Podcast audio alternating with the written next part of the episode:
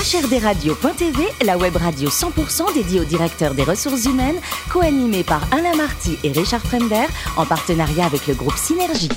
Bonjour à toutes et à tous, bienvenue à bord de HRDRadio.tv. Vous êtes plus de 12 000 directeurs des ressources humaines et dirigeants d'entreprise abonnés à nos podcasts. On vous remercie d'être toujours plus nombreux à nous écouter chaque semaine et vous pouvez nous retrouver sur les réseaux sociaux, sur notre compte Twitter HRDRadio-du-bas TV. À mes côtés pour co-animer cette émission, Sophie Sanchez, directrice générale du groupe Synergie. Bonjour Sophie. Bonjour Alain. Ainsi que Richard Fremner, rédacteur en chef adjoint de HRD Radio.tv. Bonjour Richard. Bonjour Alain. Est-ce que vous gardez un bon souvenir de votre service militaire? Est-ce que vous l'avez déjà effectué déjà? Oui, je l'ai fait oui, oui, c'est Il y a des tirs au flanc à l'époque. Hein bataillon de Joinville, mais on n'est pas là pour parler de moi.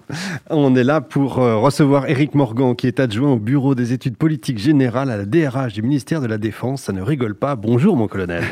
Bonjour. Alors vous êtes Castelroussin de Châteauroux, hein, pour ceux qui ne sont pas supporters de la Berrichonne. Vous avez toujours voulu être dans l'armée. Du coup, vous avez fait Saint-Cyr, à Couette-Quidan. Vous êtes allé dans la cavalerie, les chars évidemment. Et votre premier poste, vous allez l'effectuer à Marseille, avec même des opérations spéciales, notamment au Tchad, c'est-à-dire du combat pur et dur. Alors la première opération, ça pas été du combat pur et dur, mais effectivement les suivantes, je me suis retrouvé dans des, dans des situations euh, très complexes, où effectivement il y a eu euh, l'ouverture du feu, puisque euh, quand j'étais à ce poste, donc j'ai été deux fois en Afrique, deux fois projeté en Afrique, une première fois au Tchad, et ensuite en Côte d'Ivoire, fin 2004 au moment des incidents de Bouaké voilà, où nous sommes retrouvés effectivement dans une situation euh, très complexe, très complexe à gérer. D'accord. Alors malheureusement, je ne peux pas faire toute votre vie sur le terrain parce qu'il faudrait 3-4 émissions, Alain. Mais euh, en 2006, vous êtes en charge de 150 personnes. Et un peu comme Monsieur Jourdain qui fait des verres sans en avoir l'air, forcément vous, vous allez faire des RH et du management. Alors c'est le, c'est le principe d'une carrière militaire, euh, et notamment d'officier, c'est qu'on commence par des postes de management avant de devenir euh, spécialiste. Donc, depuis tout petit, je dirais, j'ai fait du management, qu'on appelle commandement, et des RH de proximité, à savoir noter euh, mes soldats, les orienter, les aider dans leurs vœux de, mutation. Donc, effectivement, j'ai fait la RH, j'ai commencé la RH par le bas, on va dire. Et enfin vient la deuxième partie de votre carrière, quand justement vous intégrez le bureau des politiques RH de l'armée de terre. Qu'est-ce que c'est que ce bureau? On ne connaît pas forcément, nous, vu de l'extérieur. Alors, euh, c'est un bureau qui détermine. Euh, donc, au, ministère des Armées, on a une partie politique qui chapeaute tout le reste de, de la qui chapeaute la gestion, le recrutement, la formation, la, reconversion. Et ce bureau politique euh, déroule les parcours, crée les parcours du personnel depuis l'engagement jusqu'à la, jusqu'à la sortie du ministère des Armées. On détermine les, les, flux de recrutement, donc les volumes, les spécialités, le, la répartition entre les, les, types de recrutement, on détermine l'avancement, on détermine les parcours de carrière et enfin les, la sortie euh, du ministère. Et aujourd'hui, donc au total, il y a combien de personnes qui sont euh, au sein du ministère, tout corps d'armée confondu Ça représente combien de personnes entre Alors le ministère des Armées, c'est 267 000 personnes, dont euh, 206 000 militaires. 206 000 militaires. Sophie? Alors depuis 2015, les armées ont, de gros enjeux de, recrutement. Quel profil justement recrutez-vous? Alors, on recrute euh, tous ceux qui souhaitent nous rejoindre déjà. C'est quand même le premier critère, mais il faut le, il faut le rappeler, euh, puisqu'on est une armée professionnelle et donc on doit être attractif. Euh, voilà, et on recrute tous des profils vraiment différents. Il y a ceux qui s'engagent parce que depuis toujours ils ont voulu être militaires. Il y a ceux qui s'engagent pour une première expérience professionnelle ou par euh, goût du technique. Et il y a ceux qui s'engagent aussi, euh, vous parliez de 2015, euh, parce ce, suite à ce qui s'est passé aux attentats, ils ont développé un nouveau sentiment, ce besoin de défendre leur pays. Et on a, on a, engagé beaucoup de gens donc qui sont là pour défendre leur Ils ont pays. déclic à ce moment-là. dit. Voilà, c'est vraiment l'effet euh, l'effet attentat. Ils se sont dit euh, il y a quelque chose qui se passe. On a changé de paradigme, on a changé de monde et euh, on Faut peut participer à cette défense. Voilà. C'est d'ailleurs à partir de 2015 que vous avez commencé à recruter. Il y avait une certaine décroissance avant. C'est à partir de 2015 Alors, que ça a recommencé. Effectivement, jusqu'en 2015, on était dans une phase de, de décroissance de, de, de, personnel. On devait faire moins 54 000 personnes sur 6 ans à peu près.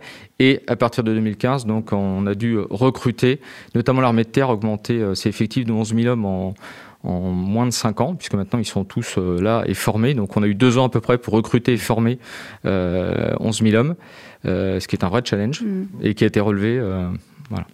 Alors on parle beaucoup d'apprentissage en ce moment et ça fait partie prenante d'une de, vos actions de, recrutement. La ministre des Armées d'ailleurs a, indiqué il y a peu de temps qu'elle voulait augmenter les recrutements des, alternants.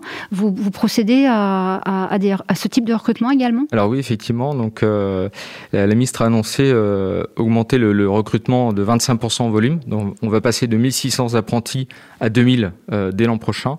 Et ça participe à une politique plus globale euh, d'appui à la jeunesse euh, de la part du ministère.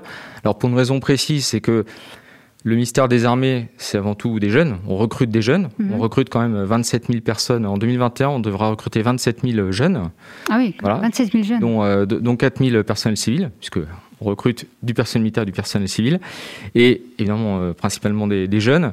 Et donc, euh, évidemment, on est un acteur incontournable de, la jeunesse, à travers l'apprentissage, mais à travers également euh, les, tutorats auprès de, certaines écoles pour les aider à la, réussite, scolaire, à travers des parcours de boursiers dans nos lycées militaires et euh, tout un tas de partenariats que nous avons avec l'éducation nationale pour aider les jeunes, mmh. certains en décrochage, certains en manque de repères, et on vient les aider parce que ça fait partie de nos missions. Alors après le, recrutement et, la sélection, qui est une phase aussi importante dans, le recrutement de façon générale, euh, place à la formation. combien de temps dure un parcours de, de formation au sein des armées? Alors c'est très variable puisqu'on est formé toute sa vie. Euh, pendant toute sa carrière, on est formé, puisque au fur et à mesure qu'on prend des responsabilités, on est formé sur ses responsabilités. Mais la formation initiale d'un soldat, un jeune qui va pousser euh, la porte d'un centre de recrutement, qui va dire je, veux rejoindre l'armée et m'engager, il a une formation de 4 mois, euh, formation initiale générale.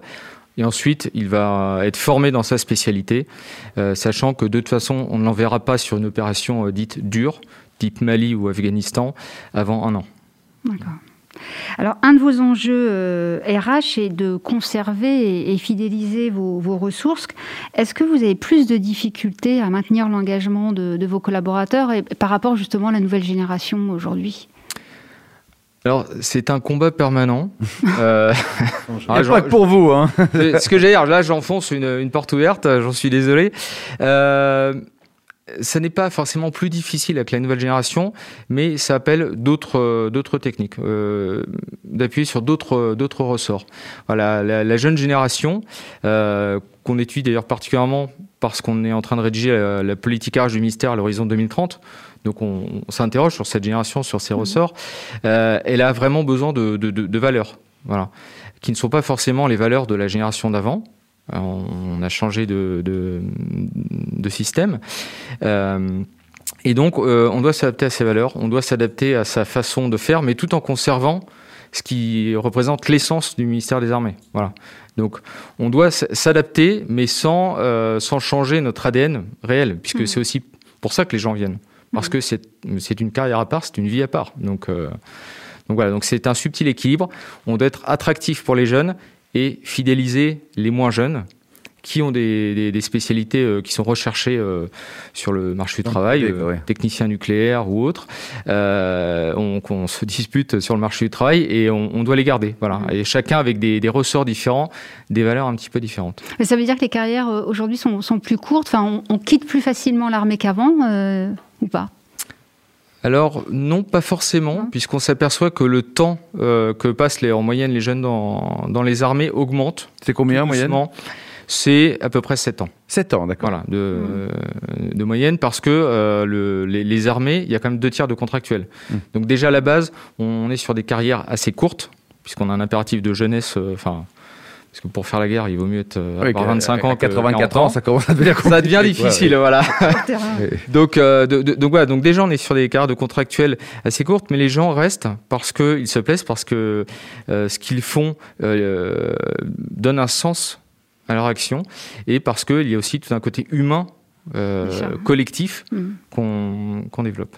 Et enfin, la ministre des Armées a, également lancé un plan triennal euh, handicap et, inclusion. Alors, comment allez-vous euh, décliner ce plan dans, votre politique RH alors on va continuer et améliorer ce qui se fait déjà, puisque le ministère des Armées est déjà en avance sur les objectifs imposé euh, à la fonction publique sur le, nombre de personnes euh, handicapées.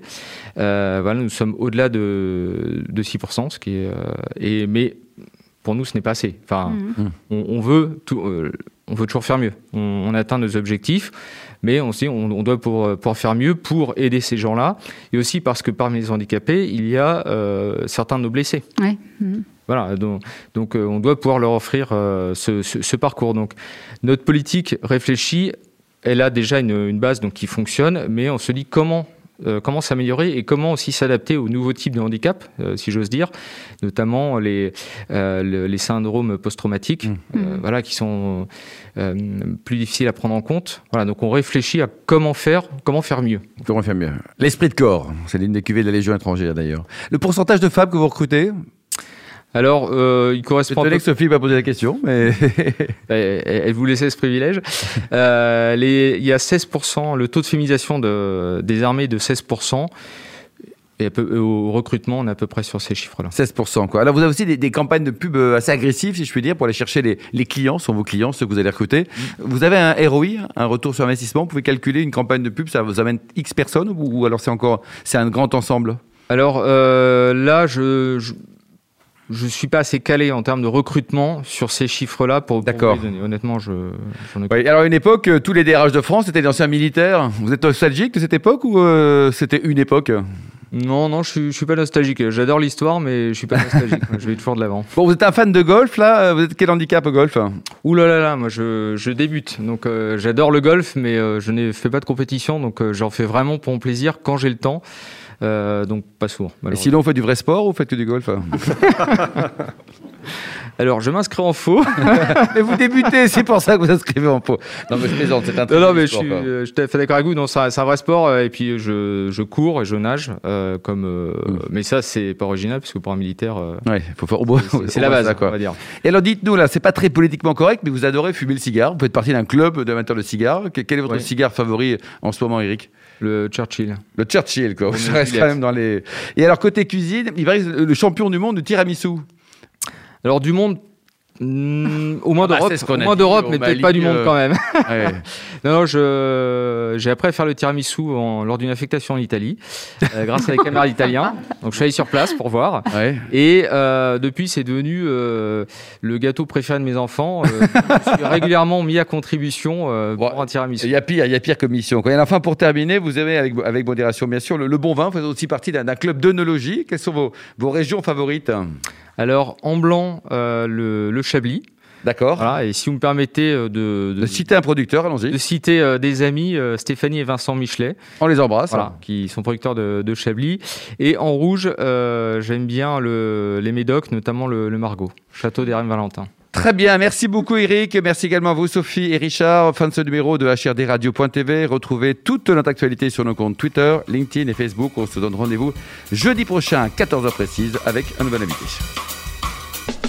L'invité de la semaine de HRDRadio.tv, une production B2B Radio.tv en partenariat avec le groupe Synergie.